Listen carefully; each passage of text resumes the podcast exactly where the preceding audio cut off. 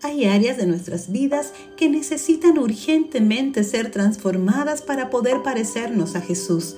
Algunas son fácilmente reconocibles, pero para otras necesitamos que Dios muestre cuáles son esas áreas que no podemos ver o que nos resistimos a entregarle para que Él las transforme.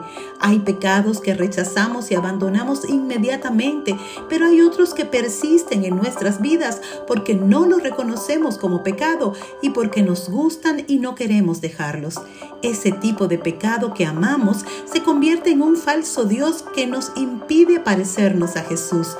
Para poder ser liberados de eso que nos mancha, no nos deja crecer espiritualmente y nos aleja del plan de Dios, pídele al Espíritu Santo que te muestre todo lo que haya en tu corazón que necesite ser podado y pídele con sinceridad que lo quite ahora. Necesitamos una revisión constante del Espíritu Santo que sane lo que está enfermo en nuestra vida espiritual y limpie de nosotros todo lo que no le agrada a Dios. Dile al Señor que quieres agradarle y que renuncias a todo lo que se interponga entre tú y Él. Primera de Juan 1.9 dice, si confesamos nuestros pecados, Dios, que es fiel y justo, nos perdonará y nos limpiará de toda maldad. Gracia y paz.